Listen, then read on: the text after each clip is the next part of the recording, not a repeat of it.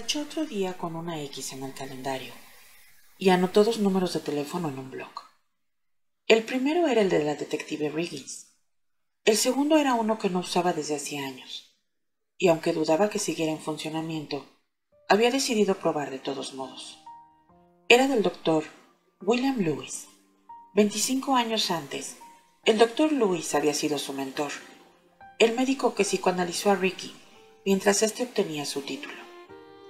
Es una faceta curiosa del psicoanálisis que cualquiera que quiera practicarlo deba antes someterse a él.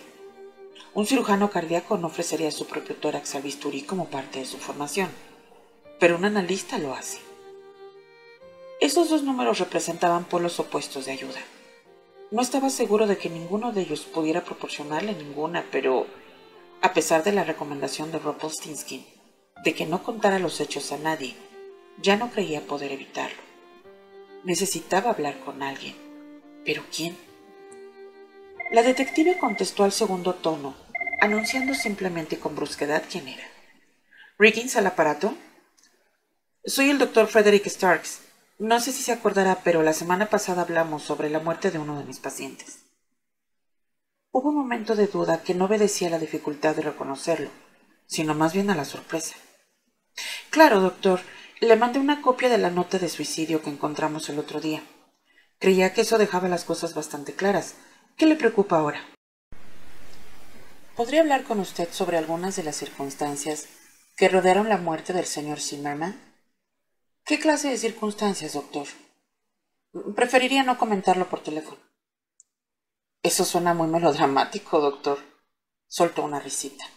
De acuerdo. ¿Quiere venir aquí? Supongo que tendrán alguna sala donde podamos hablar en privado. Por supuesto. Tenemos una horrible sala de interrogatorio, donde obtenemos confesiones de los sospechosos. Más o menos lo mismo que usted hace en su consulta, solo que menos civilizado y más expeditivo. Ricky paró un taxi en la esquina y pidió que le llevara unas diez manzanas al norte y le dejara en la esquina de Madison con la 96. Entró en la primera tienda que vio, una zapatería femenina.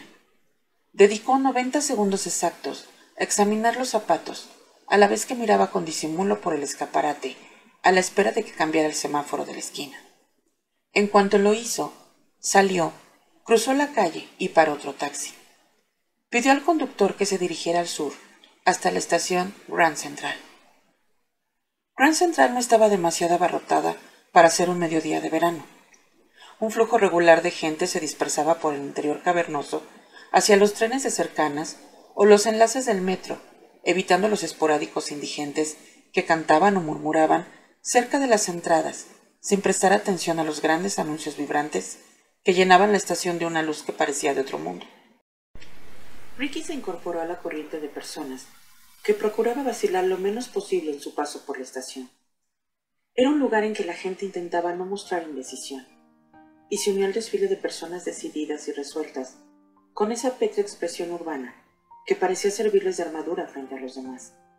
De modo que todos los que viajaban eran como una pequeña isla emocional, anclada interiormente, que no iba a la deriva flotando, sino que se movía de modo constante en una corriente diferenciada y reconocible.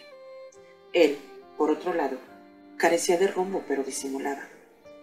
Tomó el primer metro que llegó, en dirección al oeste. Viajó solo una parada y bajó deprisa para abandonar el sofocante andén y sumergirse en el aire caliente de la calle y parar de nuevo el primer taxi que vio. Se aseguró de que el coche estuviera orientado hacia el sur, que era el sentido contrario al que se dirigía. Pidió al taxista que diera la vuelta a la manzana y bajara por una calle lateral, en la que tuvo que abrirse paso entre camiones de reparto, sin que Ricky dejara de mirar por la ventanilla trasera para detectar si alguien lo seguía. Pensó que si Ron Postinsky Virgil, Merlin o cualquier otro secuaz podía seguirlo a lo largo de esa ruta sin que él lo viera, no tenía la menor posibilidad. Se arrellanó en el asiento y viajó en silencio hasta la comisaría de la 96 con Broadway. Ricky se levantó cuando Ricky cruzó la puerta de la oficina de detectives. Parecía menos exhausta que la primera vez que se vieron, aunque su vestimenta no había cambiado demasiado. Elegantes pantalones oscuros, zapatillas de deporte, camisa de hombre azul celeste y una corbata roja anudada con holgura. La corbata rozaba la pistolera que llevaba en el hombro izquierdo. A Ricky le pareció un aspecto de lo más curioso. La mujer combinaba la ropa masculina con una presencia femenina. El maquillaje y el perfume contradecían la masculinidad del atuendo. El cabello le caía en rizos lánguidos sobre los hombros, pero las zapatillas de deporte delataban urgencia e inmediatez. Le estrechó la mano con firmeza. Me alegro de verle, doctor, aunque debo decir que es un poco inesperado. Pareció valorar con rapidez su aspecto, mirándole de arriba abajo, como un sastre examina a un caballero poco en forma que quiere encajarse un traje moderno y con estilo. Gracias por recibirme, empezó, pero ella le interrumpió. Tiene un aspecto terrible, doctor. Quizás esté tomando demasiado en serio el pequeño enfrentamiento de Zimmerman con el metro. No duermo bien, admitió Ricky, a la vez que meneaba la cabeza con una leve sonrisa. No me diga, contestó ella. Hizo un ademán con el brazo en dirección a una sala anexa. La sala de interrogatorios era lóbrega e inquietante. Un recinto estrecho, desprovisto de cualquier adorno, con una mesa metálica en el centro y tres sillas plegables de metal, iluminada por un fluorescente. La mesa tenía la superficie de linóleo, estropeada con arañazos y manchas de tinta. Ricky pensó en su consulta, y en particular en el diván, en cómo cada objeto a la vista del paciente tenía un efecto en el análisis. Pensó que esta sala, tan yerma como un paisaje lunar, era un lugar horrible para explicarse, pero, acto seguido, comprendió que las explicaciones que se daban en ese sitio eran terribles de por sí. Riggins debió de percatarse del modo en que examinaba la habitación, porque dijo, el presupuesto oficial para decoración es muy exiguo este año. Tuvimos que prescindir de los Picasso en las paredes y de los muebles de Roche-Beaubois, señaló una de las sillas de metal. Siéntese, doctor. Cuénteme, ¿qué le preocupa? La detectiva Riggins intentó contener una sonrisa. ¿No es eso más o menos lo que diría usted? Más o menos, aunque no sé qué le resulta tan divertido. Ella sintió, y parte del humor de su voz desapareció. Disculpe, es la inversión de papeles, doctor Starks. No solemos recibir profesionales destacados de la zona residencial. Solemos tratar con delitos bastante rutinarios y feos atracos en su mayoría, bandas, indigentes que entablan peleas que acaban en homicidios. ¿Qué le preocupa tanto? Prometo tomármelo muy en serio. Le divierte verme. Estresado, sí, lo admito. ¿No le gusta la psiquiatría? No. Tuve un hermano clínicamente deprimido y esquizofrénico. Entró y salió de todas las instituciones mentales de la ciudad, y todos los médicos hablaron y hablaron, pero no lo ayudaron en absoluto. Esta experiencia me predispuso en contra. Dejémoslo así. Ricky esperó un momento y dijo, mi mujer murió hace unos años de cáncer de ovarios, pero yo no detesté a los oncólogos que no lograron salvarla. Detesté la enfermedad. Touché, admitió Ricky. Ricky no sabía muy bien por dónde empezar, pero decidió que Zimmerman era un comienzo tan bueno como cualquier otro. Leí la nota de suicidio, comentó. Para serle franco, no sonaba demasiado a mi paciente. ¿Podría decirme dónde la encontró? Claro. Riggins se encogió de hombros. Estaba sobre la almohada de su cama, en su casa, bien doblada y colocada con cuidado. Era imposible no verla. ¿Quién la encontró? Pues yo. El día después de hablar con los testigos y con usted y de acabar con el papeleo, fui a casa de Zimmerman y la vi en cuanto entré a su habitación. La madre de Zimmerman es inválida. Estaba tan consternada tras recibir la llamada telefónica inicial que tuve que mandar una ambulancia para que la llevara al hospital a pasar un par de noches. Creo que la van a trasladar a un centro de viviendas con asistencia en el condado de Rockland en los próximos días. El hermano se está encargando de eso, por teléfono desde California. No parece muy afectado por lo ocurrido, ni rebosar bondad humana, en especial a lo que su madre se refiere. A ver si lo entiendo. Llevan a la madre al hospital y al día siguiente usted encuentra la nota. Exacto. Así que no tiene modo de saber cuándo pusieron esa nota en la habitación, ¿verdad? La casa estuvo vacía por mucho tiempo. La detective Riggins sonrió. Bueno, sé que Zimmerman no la puso después de las 3 de la tarde porque fue entonces cuando tomó ese tren antes de que parara, lo que no es una idea nada acertada, comentó. ¿Alguien más pudo ponerla ahí? Claro, lo creería si yo fuese la clase de persona que ve conspiraciones por todas partes y cree en la teoría de los múltiples francotiradores en el asesinato de Kennedy. No era feliz y se lanzó a la vía, doctor. Esas cosas pasan. Esa nota estaba mecanografiada, prosiguió Ricky, y sin firmar, salvo a máquina. Sí, en eso tiene razón. Escrita en un ordenador, supongo. Bingo. Está empezando a sonar como un detective, doctor. Creo haber escuchado en algún sitio que las máquinas de escribir podían localizarse, que el modo en que las teclas golpean el papel es reconocible, comentó Ricky tras pensar un momento. ¿Pasa lo mismo con una impresora? No. Riggins meneó la cabeza. No sé demasiado sobre ordenadores, dijo Ricky tras vacilar por un instante.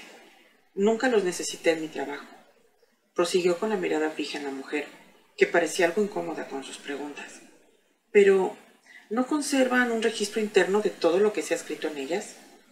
También acierten eso, normalmente en el disco duro, y ya veo dónde quiere llegar.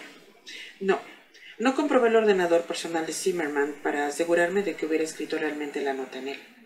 Tampoco verifiqué el ordenador de su trabajo. Un hombre se lanza a la vía del metro y encuentra una nota de suicidio sobre su almohada en su casa. Esta situación me incita a investigar más. En cuanto al ordenador del trabajo, mucha gente podría acceder a él, ¿verdad? Pues supongo que tendría una contraseña para proteger sus archivos, pero la respuesta es sí. Ricky sintió y guardó silencio un momento. Ricky se movió en la silla antes de continuar. Dijo que quería hablar de las circunstancias que rodearon su muerte. ¿Cuáles son? Ricky inspiró hondo antes de contestar. Un pariente de una antigua paciente me ha estado amenazando a mí y a los miembros de mi familia con daños terminados. Con este fin, ha adoptado algunas medidas para trastornarme la vida. Entre ellas están acusaciones falsas contra mi integridad profesional, ataques electrónicos a mi situación financiera, robos en mi casa, invasiones en mi vida personal y la sugerencia de que me suicide. Tengo motivos para creer que la muerte de Zimmerman formaba parte de este sistema de acoso que he estado sufriendo esta última semana. No creo que fuera un suicidio. Riggins enarcó las cejas. Por Dios, doctor Starks, parece que está metido en un buen lío. ¿Una antigua paciente? No, el hijo de una antigua paciente. Todavía no sé cuál. ¿Y cree que esta persona que quiere perjudicarlo convenció a Zimmerman de que se lanzara a las vías del metro? No lo convenció. Probablemente lo empujaron. Estaba lleno de gente y nadie vio nada semejante en absoluto. La falta de testigos no descarta que sucediera. Cuando el metro se acerca, todos los que están en el andén miran en la dirección que llega el convoy. Si Zimmerman estaba detrás de la gente, lo que viene sugerido por la falta de testigos presenciales precisos. ¿Cuánto habría costado darle el codazo o empujón necesario? Bueno, eso es cierto, doctor. No sería difícil, ni mucho menos. A lo largo de los años hemos tenido unos cuantos asesinatos con esas características. Y también tiene razón en que la gente se vuelve en una dirección cuando se acerca el tren, lo que permite que al final del andén pueda pasar casi cualquier cosa más o menos inadvertida. Pero en este caso tenemos a Luen, que dice que saltó, y aunque no sea demasiado fiable, es algo. Y tenemos una nota de suicidio y un hombre deprimido, enfadado y desdichado, que mantenía una relación difícil con su madre, y se enfrentaba a una vida que muchos considerarían más bien decepcionante. Ahora es usted quien parece dar excusas, comentó Ricky sacudiendo la cabeza, de lo que más o menos me acusó a mí la primera vez que hablamos. Este comentario silenció a la detective Riggins, que dirigió una larga mirada a Ricky antes de proseguir. Me parece que debería hablar de esto con alguien que pueda ayudarle, doctor. ¿Con quién? Usted es policía. Le ha hablado de delitos o de lo que podrían serlo. ¿No debería hacer alguna clase de informe? ¿Quiere presentar una denuncia formal? Ricky la miró con dureza. ¿Debería hacerla? ¿Cómo sigue el trámite? Yo le presento a mi supervisor que pensará que es una locura y la canalizará a través de la burocracia policial. Y en un par de días recibirá una llamada de algún detective que se mostrará todavía más escéptico que yo. ¿A quién ha contado todo esto? Mm, bueno, a mi banco y a la sociedad psicoanalítica.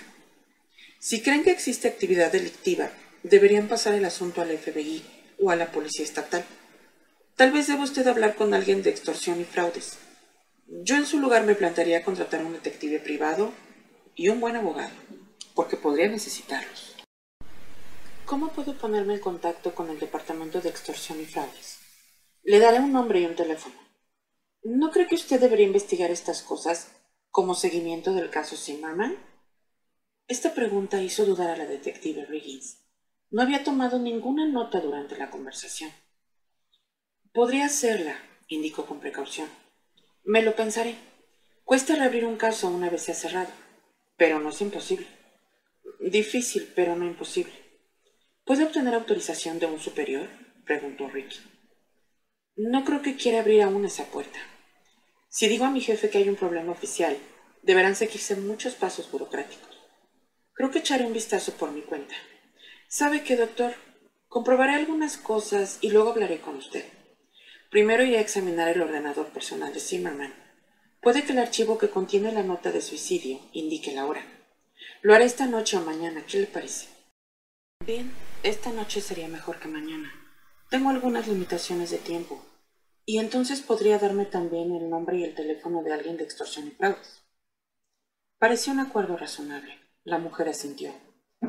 Ricky sintió cierta satisfacción al observar que su tono, algo burlón y sarcástico, había cambiado después de que él plantease la posibilidad de que hubiera metido la pata. Incluso aunque considerara remota esta posibilidad, en un mundo donde las promociones y los ascensos estaban tan relacionados con las investigaciones bien acabadas, haber pasado por alto un asesinato y haberlo catalogado de suicidio era un error muy perjudicial para la hoja de servicios. Espero que me llame lo antes que pueda, dijo Ricky. Después se levantó, como si se hubiera notado un punto. No era una sensación de victoria, pero, por lo menos, le hacía sentir menos solo en el mundo. Fue en taxi hasta el Metropolitan Opera House, que estaba vacía salvo por unos cuantos turistas y algunos guardias de seguridad. Sabía que había una hilera de cabinas telefónicas frente a los lavabos. La ventaja era que desde ese sitio podía hacer una llamada a la vez que vigilaba que nadie intentara acercarse lo suficiente para averiguar a quién llamaba. El número del doctor Luis había cambiado, como esperaba, pero lo pasaron a otro número con un prefijo distinto. Tuvo que insertar la mayoría de monedas de 25 centavos que tenía. Mientras el teléfono sonaba, pensó que Luis debía de tener ya unos 80 años, y no estaba seguro si sería de ayuda. Pero Ricky sabía que era el único modo en que podría apreciar su situación, más o menos como era debido, y por desesperado que fuera ese paso, debía darlo. El teléfono sonó por lo menos ocho veces antes de que contestara. Diga. El doctor Luis, por favor. ¿Al habla? Ricky llevaba veinte años sin escuchar aquella voz, y aún así se emocionó, lo que le sorprendió. Era como si en su interior se desatara de repente un torbellino de odios, miedos, amores y frustraciones. Se obligó a conservar cierta calma. Doctor Luis, soy el doctor Frederick Starks. Ambos guardaron silencio un momento como si el mero encuentro telefónico después de tantos años resultara abrumador. Luis habló primero. Vaya, me alegro de escucharte, Ricky, incluso después de tantos años. Estoy bastante sorprendido. Siento ser tan brusco, doctor, pero no sabía a quién más recurrir. De nuevo se produjo un breve silencio.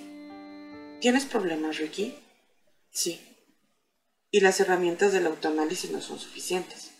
Así es. Me preguntaba si tendría un rato para hablar conmigo. Ya no recibo pacientes, dijo Luis. La jubilación, la edad, los achaques, el envejecimiento que es terrible. Vas perdiendo toda clase de cosas. ¿Me recibirá?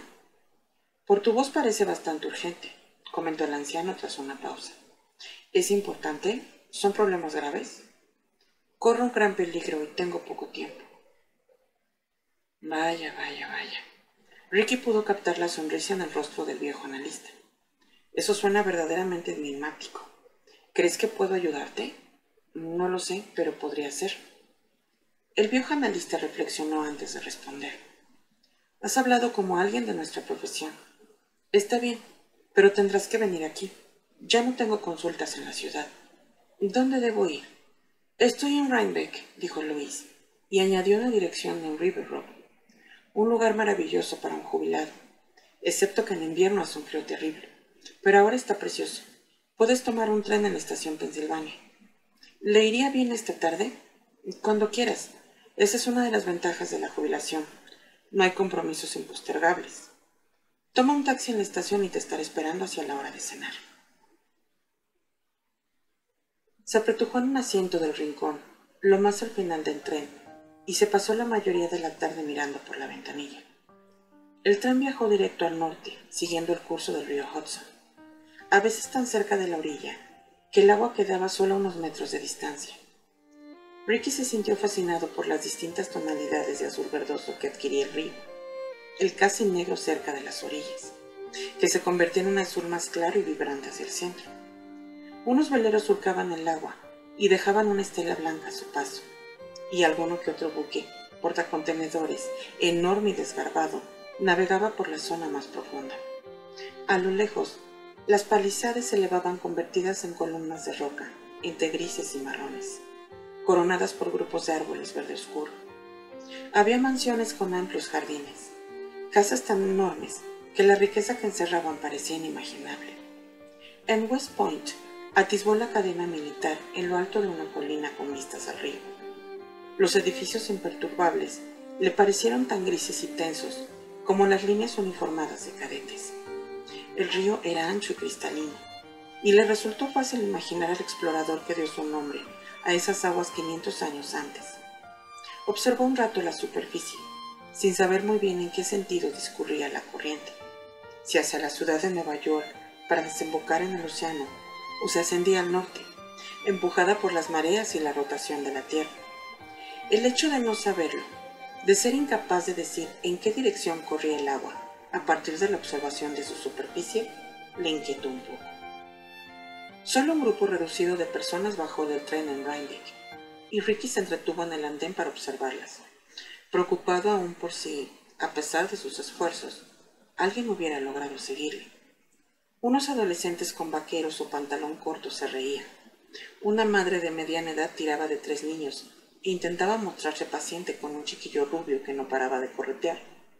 Un par de empresarios agobiados hablaban por el móvil mientras salían de la estación. Ninguna de las personas que bajaron del tren miró siquiera a Ricky, salvo el niño rubio, que se detuvo y le dirigió una mueca antes de subir corriendo al tramo de escaleras que conducía al exterior del andén.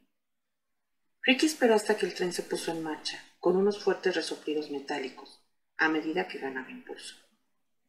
Seguro de que nadie se había rezagado, subió al vestíbulo. Era un viejo edificio de ladrillo, con un suelo embaldosado donde los pasos resonaban y recorrido por un aire fresco que desafiaba el calor de última hora de la tarde. Un único cartel con una flecha roja sobre una ancha puerta doble besaba taxis. Salió de la estación y vio uno solo, un sedán blanco enlodado, con un distintivo en la puerta, un símbolo apagado en el techo y una bolladura enorme en el guardabarros delantero. El conductor parecía a punto de marcharse, pero vio a Ricky y retrocedió con brusquedad hacia el bordillo. ¿Quiere que lo lleve? preguntó. Sí, por favor. Pues soy el único que queda. Ya me iba cuando le vi salir por la puerta. Suba. Ricky lo hizo y le dio la dirección del doctor Luis. Ah, una propiedad excelente, afirmó el conductor, y aceleró haciendo rechinar los neumáticos.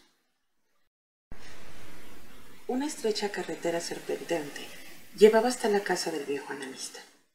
Unos robles majestuosos creaban una cubierta que sombreaba el asfalto, de modo que la tenue luz de la tarde veraniega se filtraba lentamente, como harina a través de un sedazo, y proyectaba sombras a derecha e izquierda.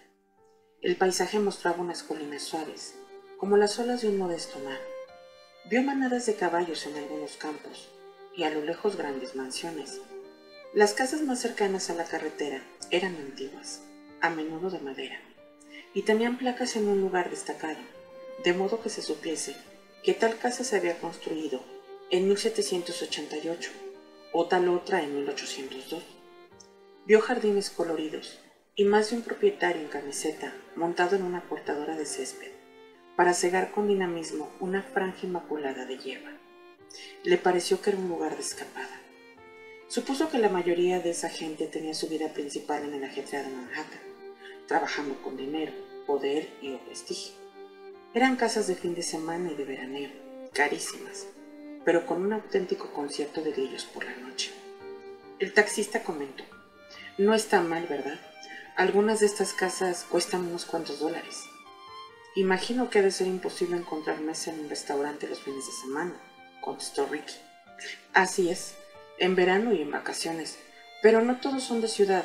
Hay algunas personas que han echado raíces, las suficientes para que no sea un pueblo fantasma. Es un lugar bonito.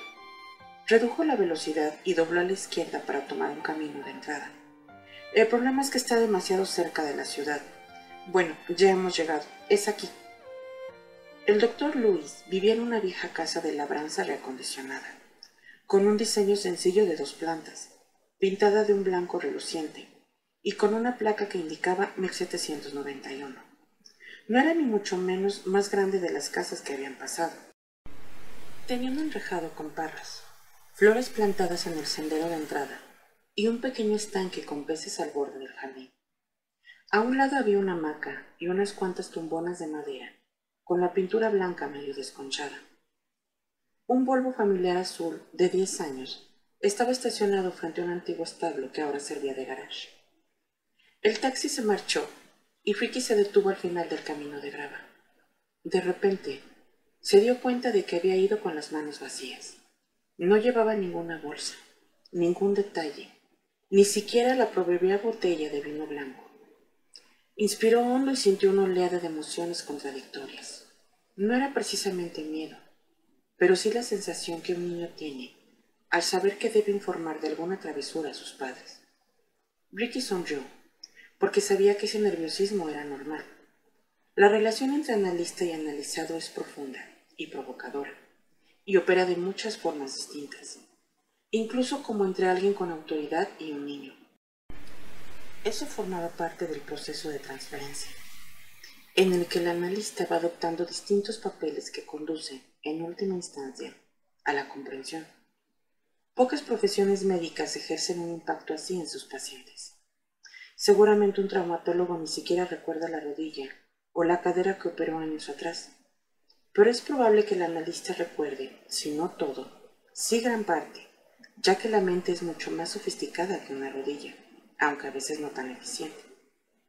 Avanzó despacio hacia la entrada, asimilando todo lo que veía. Se recordó que esta es otra de las claves del análisis. El terapeuta conoce casi todas las intimidades emocionales y sexuales del paciente, que por su parte apenas sabe nada sobre el terapeuta. El misterio imita los misterios fundamentales de la vida y la familia, y adentrarse en lo desconocido produce siempre fascinación e inquietud. El doctor Luis me conoce, pensó, pero ahora yo sabré algo de él, y eso cambia las cosas. Esta observación le inquietó aún más. A mitad de los peldaños de la entrada, la puerta principal se abrió de golpe. Escuchó su voz antes de verlo. Me apuesto a que te sientes algo incómodo. Me ha leído los pensamientos, contestó Ricky en lo que era una especie de broma entre analistas. Luis lo condujo a un estudio, junto al recibidor de la vieja casa. Ricky dirigió los ojos de un lado a otro para grabarse los detalles mentalmente. Libros en un estante, una pantalla de Tiffany, una alfombra oriental. Como muchas casas antiguas, el interior tenía una atmósfera oscura, en contraste con unas relucientes paredes blancas. Le pareció fresco, nada cargado como si las ventanas hubiesen estado abiertas la noche anterior y la casa hubiese conservado el recuerdo de unas temperaturas más bajas. Detectó un ligero olor a lila y escuchó los ruidos distantes de una cocina en la parte de atrás.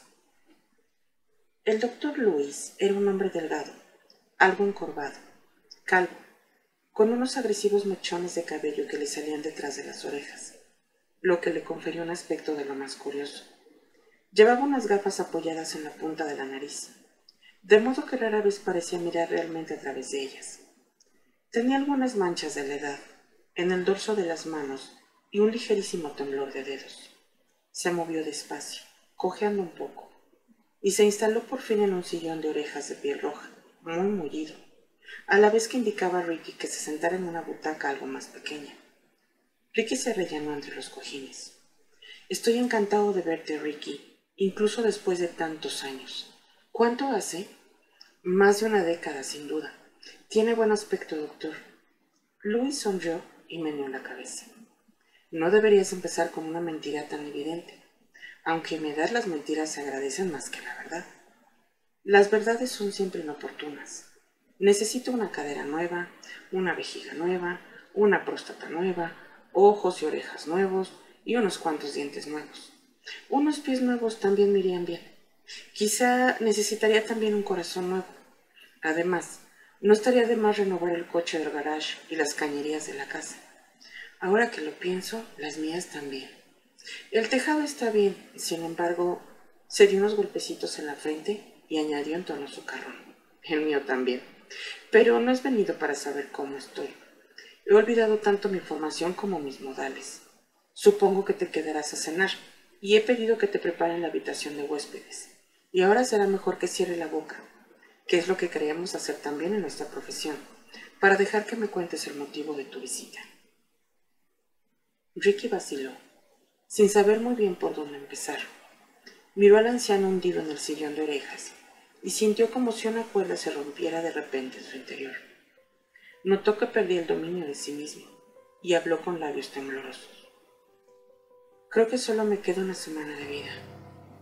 Luis enarcó las cejas. ¿Estás enfermo? Ricky meneó la cabeza. Me parece que tendré que suicidarme, contestó. El viejo analista se inclinó hacia adelante. Eso es un problema, dijo. Ricky habló durante más de una hora sin ser interrumpido por el menor comentario o pregunta. Luis permaneció casi inmóvil en su asiento, balanceando el mentón en la palma de una mano. Ricky se levantó un par de veces y se paseó por la habitación, como si el movimiento de los pies fuera a facilitarle la narración, antes de regresar a la mullida butaca y proseguir su relato. En más de una ocasión, notó que le sudaban las axilas aunque la temperatura de la habitación era agradablemente fresca, con las ventanas abiertas a esa primera hora de la noche en el valle del Hudson. Escuchó un trueno lejano procedente de las montañas Catskills, a kilómetros de distancia, al otro lado del río, en una ráfaga explosiva que parecía fuego de artillería. Recordó que según una leyenda local, ese sonido era el ruido que hacían unos elfos y unos enanos al jugar al bolos en las verdes ondadas. Le contó de la primera carta, del poema y de las amenazas, de lo que estaba en juego. Describió a Virgil y a Merlín y el bufete inexistente del abogado. Intentó no dejarse nada, desde las intrusiones electrónicas en sus cuentas bancarias y de valores, hasta el mensaje pornográfico que recibió su pariente lejana en su cumpleaños. Habló largo y tendido sobre Zimmerman, su tratamiento, su muerte y las dos visitas a la detective Rickens. Le contó lo de la falsa acusación de abusos sexuales presentada ante el Colegio de Médicos y se ruborizó un poco al hacerlo. A veces divagaba, como cuando mencionó los robos en su consulta y la extraña sensación de violación que sentía, o cuando describió su poema en el Times y la respuesta de Rumpelstiltskin. Terminó mencionando las fotografías de los tres adolescentes que le había enseñado Virgil. Después se reclinó, guardó silencio y por primera vez miró al viejo analista, que se había llevado ambas manos al mentón para apoyar la cabeza meditabundo, como si intentara valorar la totalidad de la maldad que se había batido sobre Ricky. Muy interesante, dijo por fin Luis, que se reclinó y soltó un largo suspiro. Me gustaría saber si ese tal Rumpelstiltskin es un filósofo ¿No era Camus quien afirmaba que la única verdadera elección de cualquier hombre es si suicidarse o no? La pregunta existencial por excelencia.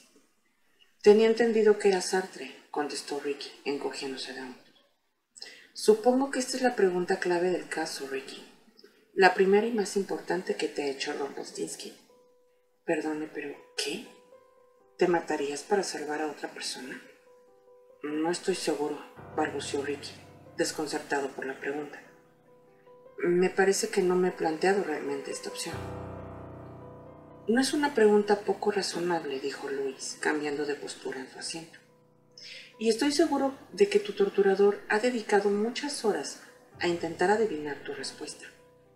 ¿Qué clase de hombre eres, Ricky? ¿Qué clase de médico? porque a fin de cuentas esa es la esencia de este juego. ¿Te suicidarás? Parece haberte demostrado la seriedad de sus amenazas, o por lo menos, te ha hecho creer que ya ha cometido un asesinato, de modo que es probable que no te importe cometer otro. Y se trata, aunque suene duro, de asesinatos muy fáciles de cometer. Los sujetos no significan nada para él, son meros vehículos para llegar a ti.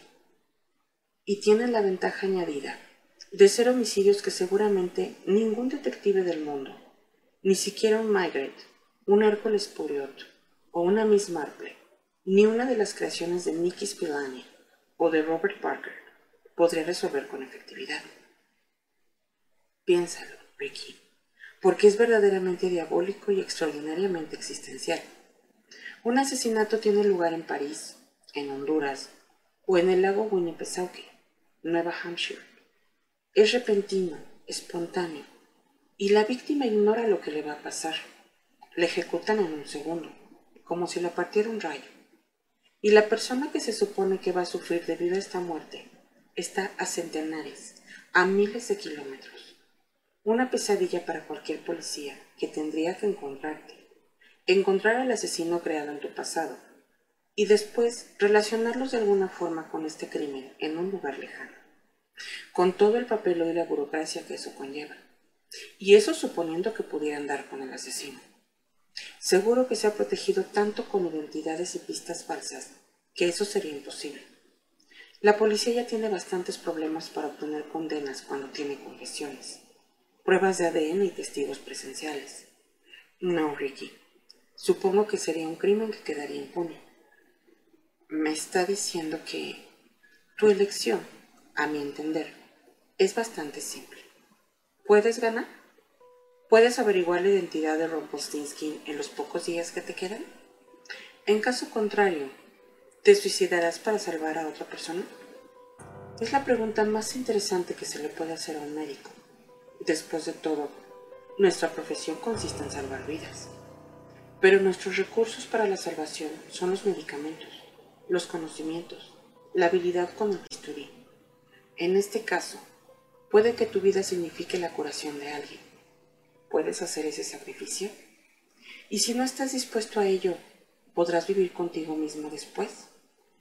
En apariencia, como mínimo, no es demasiado complicado. La parte complicada es, bueno, interna. Estás sugiriendo, empezó Ricky con un ligero balbuceo. Vio que el viejo analista se había recostado en el sillón de modo que una sombra que proyectaba la lámpara de la mesa parecía disecarle la cara. Luis hizo un gesto con una mano similar a una garra, con los dedos largos, adelgazados por la edad. No estoy sugiriendo nada. Solo estoy comentando que hacer lo que este caballero ha pedido es una opción viable. La gente se sacrifica sin cesar para que otros puedan vivir. Los soldados en combate, los boberos en un edificio en llamas, los policías en las calles de la ciudad. Es tu vida tan feliz, tan productiva y tan importante para que asumamos automáticamente que es más valiosa que la que podría costar. Ricky se movió en la butaca, como si la suave tapicería se hubiese vuelto de madera bajo su cuerpo. No puedo creer que... empezó, pero se interrumpió. Lo siento, dijo Luis, y se encogió de hombros. Por supuesto, no te lo has planteado de modo consciente. Pero me pregunto si no te has hecho estas preguntas en tu subconsciente. ¿Qué es lo que te indujo a buscarme? He venido a pedir ayuda, replicó Ricky, quizá demasiado deprisa. Necesito ayuda para participar en este juego. ¿De veras? Tal vez en cierto nivel, pero en otro has venido para otra cosa. ¿Permiso? ¿Bendición? Debo rebuscar en el periodo de mi pasado en que la madre de Rumpelstiltskin era paciente mía. Necesito que me ayude a hacerlo, porque he bloqueado esa parte de mi vida. Es como si estuviera fuera de mi alcance. Necesito que me ayude a llegar a ella. Sé que puedo identificar a la paciente relacionada con Rumpelstiltskin, pero necesito ayuda. Y creo que esa paciente era una mujer a la que atendía en la misma época en que seguí el tratamiento con usted, cuando era mi mentor. Debo de haberle mencionado a esta mujer durante nuestras sesiones. Así que lo que necesito es una caja de resonancia, Alguien que despierte esos recuerdos dormidos. Estoy seguro de que puedo desenterrar ese nombre de mi inconsciente. Luis asintió de nuevo. No es una petición poco razonable, y no cabe duda de que el planteamiento es inteligente. Es el planteamiento de un psicoanalista. Hablar y no actuar es una curación. ¿Suena cruel, Ricky? Supongo que la vejez me ha vuelto irascible y estrafalario. Claro que te ayudaré. Pero me parece que, a medida que analicemos, sería conveniente mirar también el presente, porque vas a tener que encontrar respuestas tanto en el pasado como en el presente. ¿Acaso también en el futuro? ¿Podrás hacerlo? No lo sé. Es la respuesta clásica de un psicoanalista. Luis sonrió torcidamente. Un futbolista, un abogado o un empresario moderno diría, ya lo creo que sí. Pero nosotros, los analistas, siempre cubrimos nuestras apuestas, ¿verdad? La certeza es algo que nos resulta incómodo. Inspiró hondo y se movió en el sillón. El problema es que este hombre que quiere tu cabeza en una bandeja no parece tan indeciso o inseguro sobre las cosas. ¿Me equivoco? No, contestó Ricky de inmediato. Parece tenerlo todo bien planeado. Al parecer ha previsto todos mis actos, casi como si los hubiera dispuesto de antemano. Estoy seguro de que lo ha hecho. Ricky asintió. El doctor Louis siguió con sus preguntas. ¿Dirías que es psicológicamente astuto? Esa es mi impresión. En algunos juegos eso es fundamental, Luis asintió. En el fútbol quizás, en el ajedrez sin duda. Está insinuando que para ganar una partida de ajedrez hay que ser más previsor que el adversario. Ese único movimiento que escapa a su perspicacia es lo que permite derrotarlo. Creo que deberías hacer lo mismo. ¿Cómo voy a...? Lo pensaremos durante una cena sencilla y el resto de la velada. Luis, que se había levantado, esbozó una leve sonrisa. Has tenido en cuenta un factor importante, ¿verdad? ¿Cuál? quiso saber Ricky. Bueno, parece bastante evidente que Rumpelstiltskin ha pasado meses, tal vez años, planeando todo esto. Es una venganza que toma en consideración muchos elementos y, como tú señalas, ha previsto prácticamente todos tus pasos. Sí, es cierto. No entiendo entonces por qué supones que no me ha reclutado a mí quizá mediante amenazas o presiones de algún tipo, para ayudarle a cumplir su propósito, dijo el doctor Luis Espacio. Quizá me haya pagado de alguna forma. ¿Por qué supones que estoy de tu parte en todo esto, Ricky?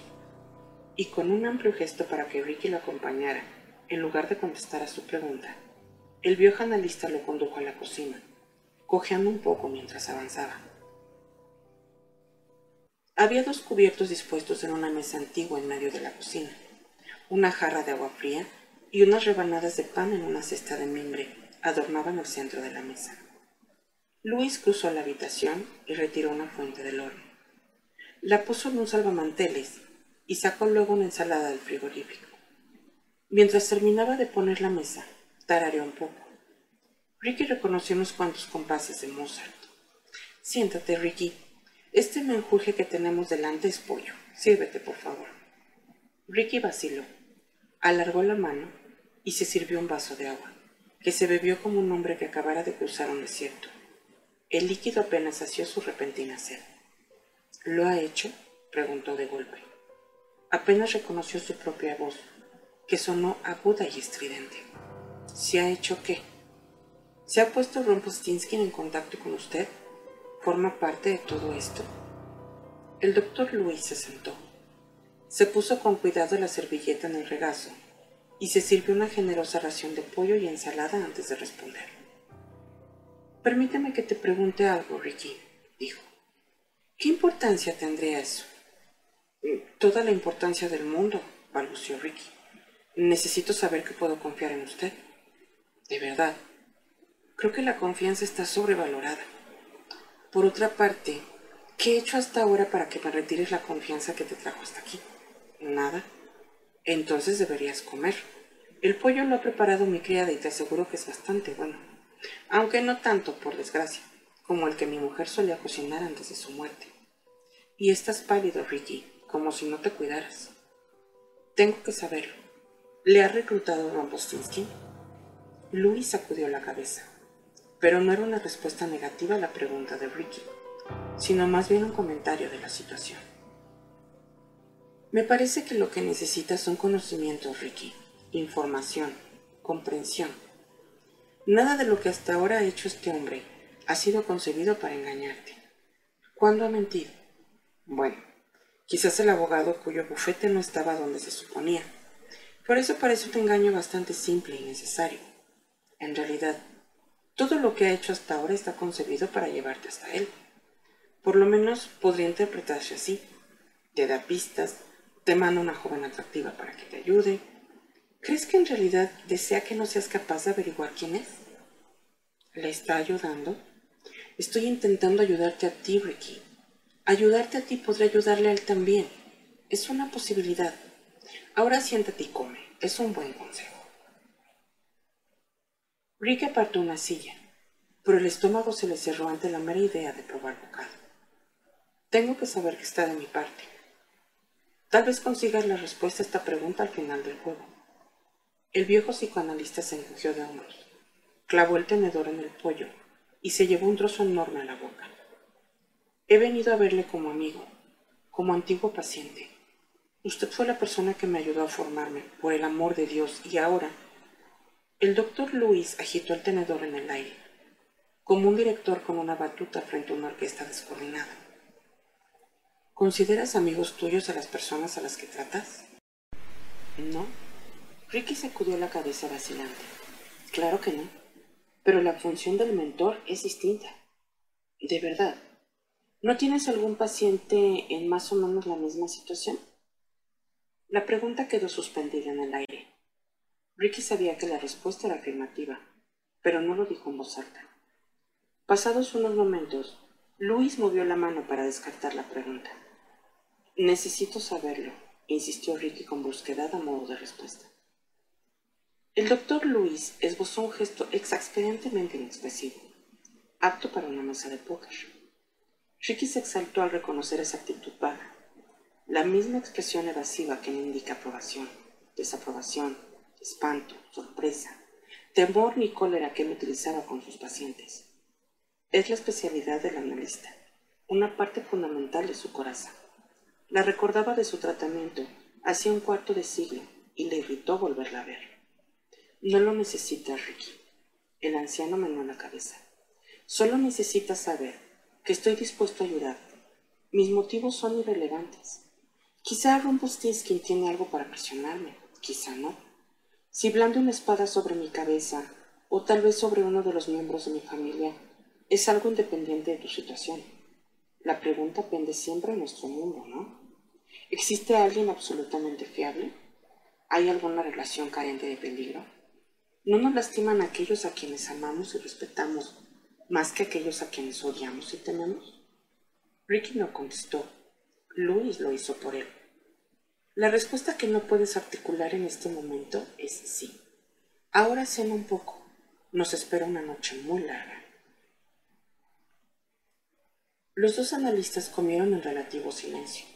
El pollo estaba exquisito, y lo siguió un pastel de manzana casero con una pizca de canela. También tomaron café solo, que parecía anunciar que les esperaban horas que requerían energía. Ricky pensó que jamás había tenido una cena tan corriente y tan extraña a la vez. Estaba hambriento y indignado por igual. La comida sabía maravilloso un instante y acto seguido se le volvía terrosa y frío en el paladar.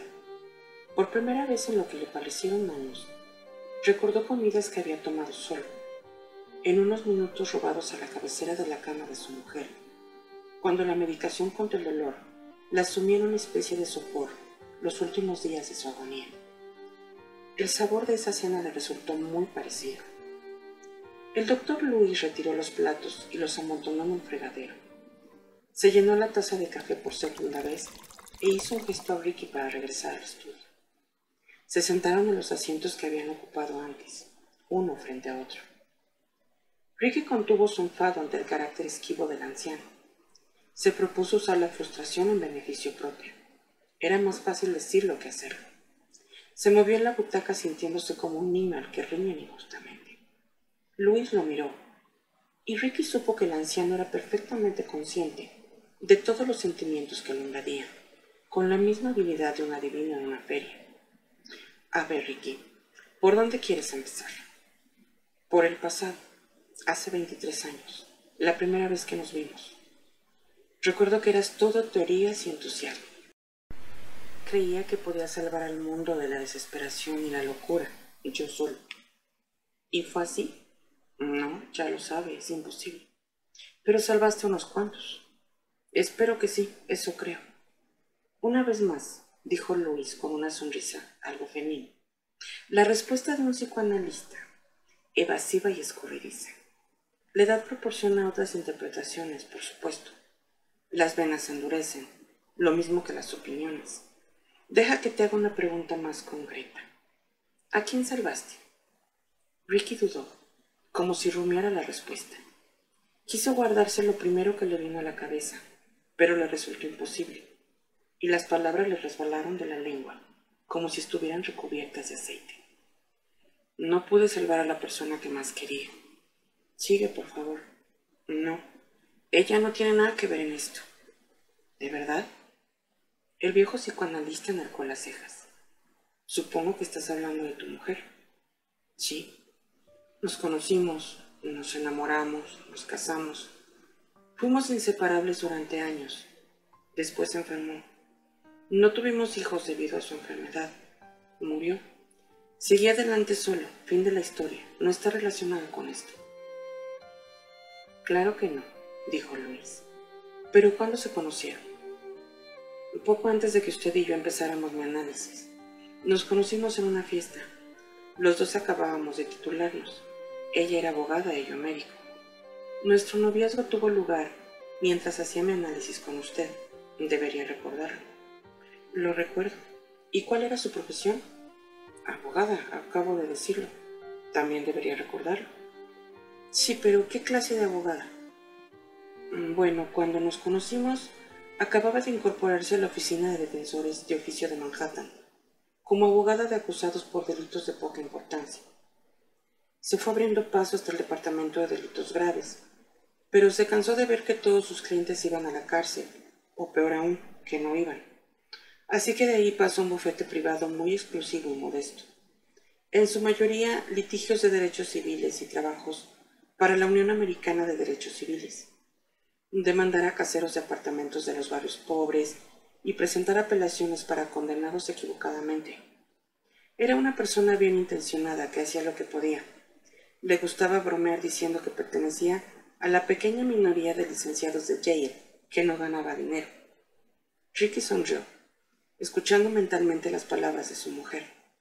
Era una broma que habían compartido felices muchos años. Entiendo. En el periodo en que empezaste el tratamiento, el mismo en que conociste y cortejaste a tu mujer, ella se dedicaba a defender a delincuentes. Siguió adelante y trató con muchos tipos marginales enfadados, a los que sin duda enfureció aún más al emprender acciones legales en su contra. Y ahora tú pareces estar mezclado con alguien que se incluye en la categoría de delincuente, aunque mucho más sofisticado que los que tu mujer debió de conocer. Pero, ¿crees que no hay ningún posible vínculo?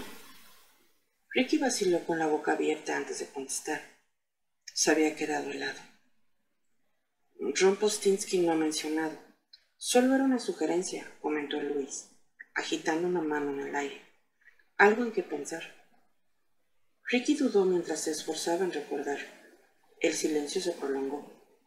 Ricky empezó a imaginarse como un hombre joven, como si de golpe se hubiera abierto una fisura en un muro en su interior. Podía verse mucho más joven, rebosante de energía, en un momento en que el mundo se abría para él. Era una vida que guardaba poco parecido y relación con su existencia actual. Esa incongruencia que tanto negaba e ignoraba, de repente lo asustó.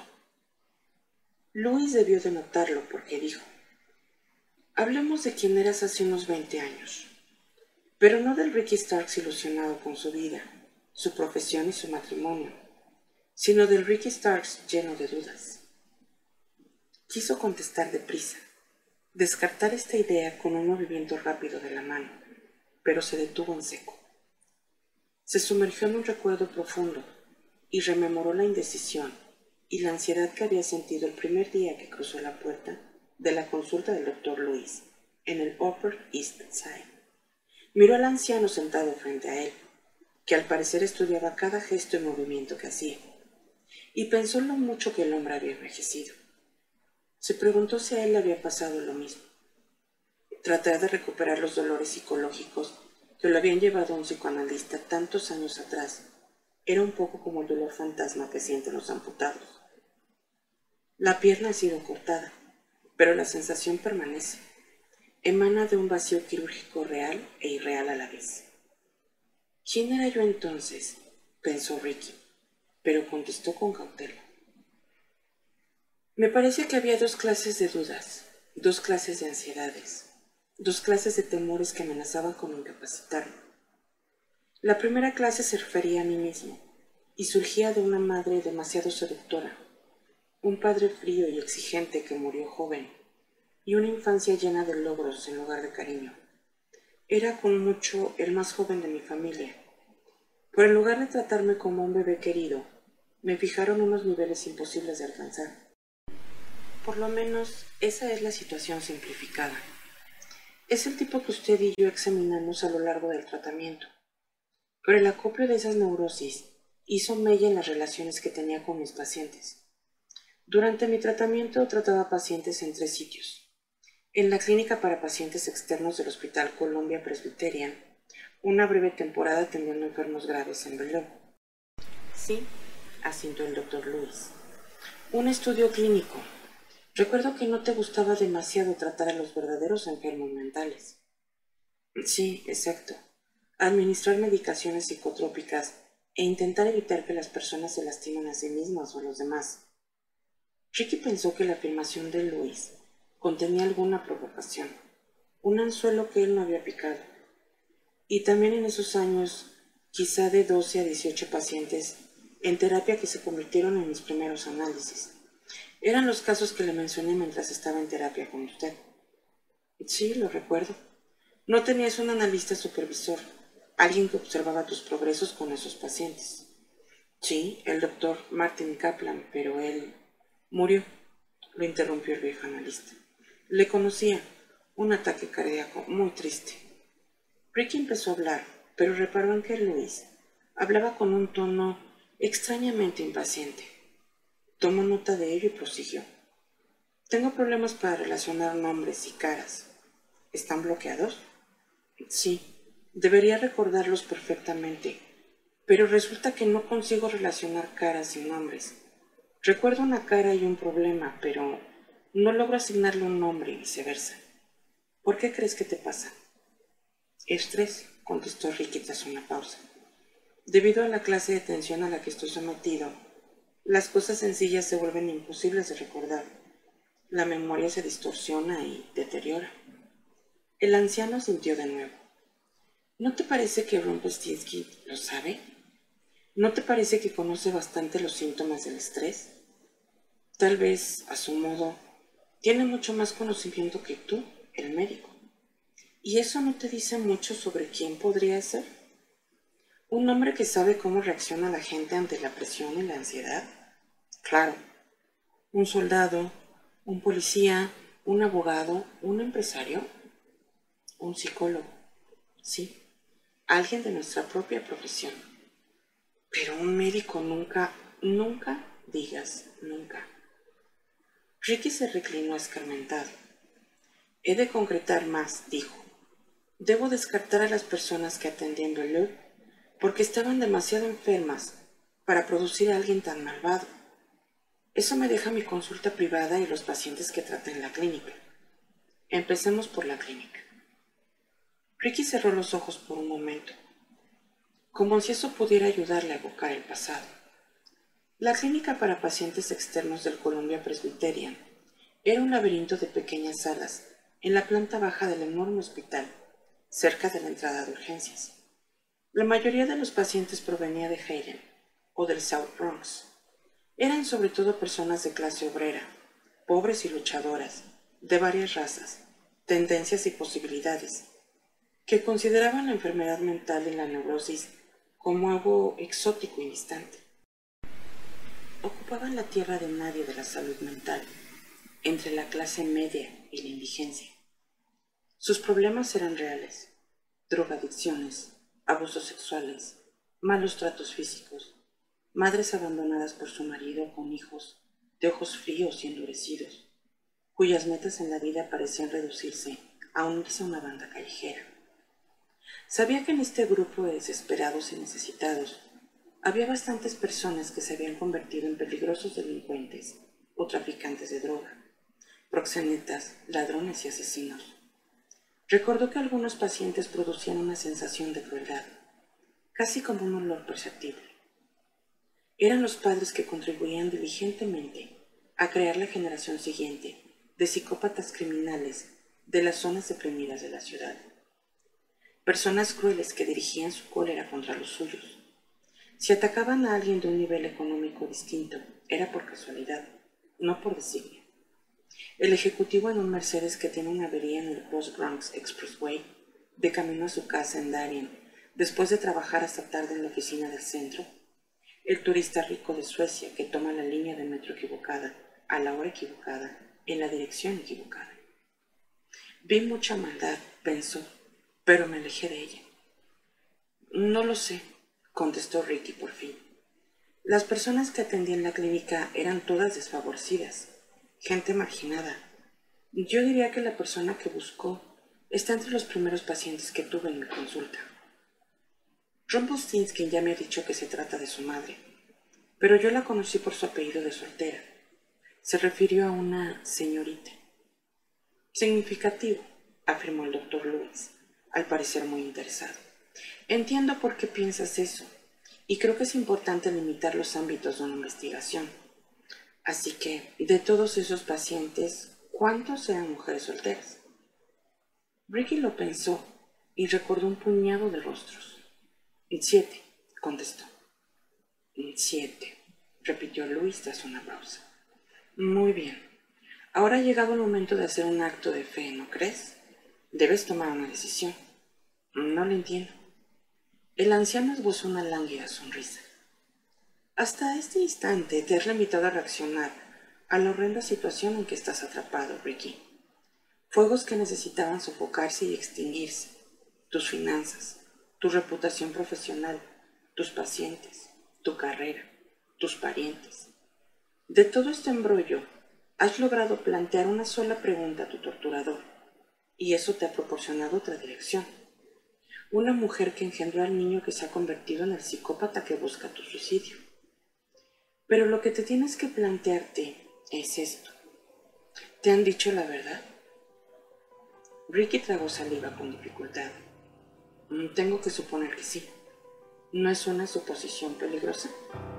Claro que sí, contestó Ricky. Pero ¿qué opción tengo? Si creyera que Rumpelstiltskin me está llevando en una dirección equivocada, no tendría posibilidad alguna, ¿no? ¿Has pensado que tal vez no debas tener ninguna posibilidad? Era una afirmación tan directa y aterradora que sintió la nuca húmeda de sudor. En ese caso, debería suicidarme punto. Supongo que sí. O no hacer nada. Vivir y ver qué le pasa a otro. Quizás se trate de un farol, ¿sabes? Quizá no pase nada. Quizá tu paciente, Zimmerman, se lanzó esa vía del metro en un momento inoportuno para ti y ventajoso para Rumpelstiltskin. Quizá, quizá, quizá. A lo mejor el juego consiste en que no tengas ninguna posibilidad. Solo estoy pensando en voz alta, Ricky. No puedo abrir la puerta a esa idea. Una respuesta interesante para un psicoanalista, aseguró Luis. Una puerta que no puede abrirse. Va en contra de todo aquello en lo que creemos. Es que no tengo tiempo, ¿sabe? El tiempo es elástico. Quizá sí, quizá no. Ricky se movió en cómodo. Tenía la cara enrojecida y se sentía como un adolescente con pensamientos y sentimientos de adulto, pero considerado aún un niño. Luis se frotó el mentón con la mano, todavía pensativo. Creo que tu torturador es alguna clase de psicólogo, indicó, casi sin darle importancia, como si hiciera una observación sobre tiempo, o de una profesión relacionada. Creo que tiene razón, pero su razonamiento, el juego, como lo definió Rumpelstiltskin, Es como una sesión en el diván, solo que dura más de 50 minutos. En cualquier sesión de un psicoanálisis, debes examinar una serie mareante de verdades y ficciones. Tengo que trabajar con lo que hay, ya, pero nuestro trabajo consiste a menudo en ver lo que el paciente no dice. Cierto. Entonces, quizás sea todo mentira. Lo sabré en una semana, justo antes de suicidarme o de poner otro anuncio en el Times, lo uno o lo otro.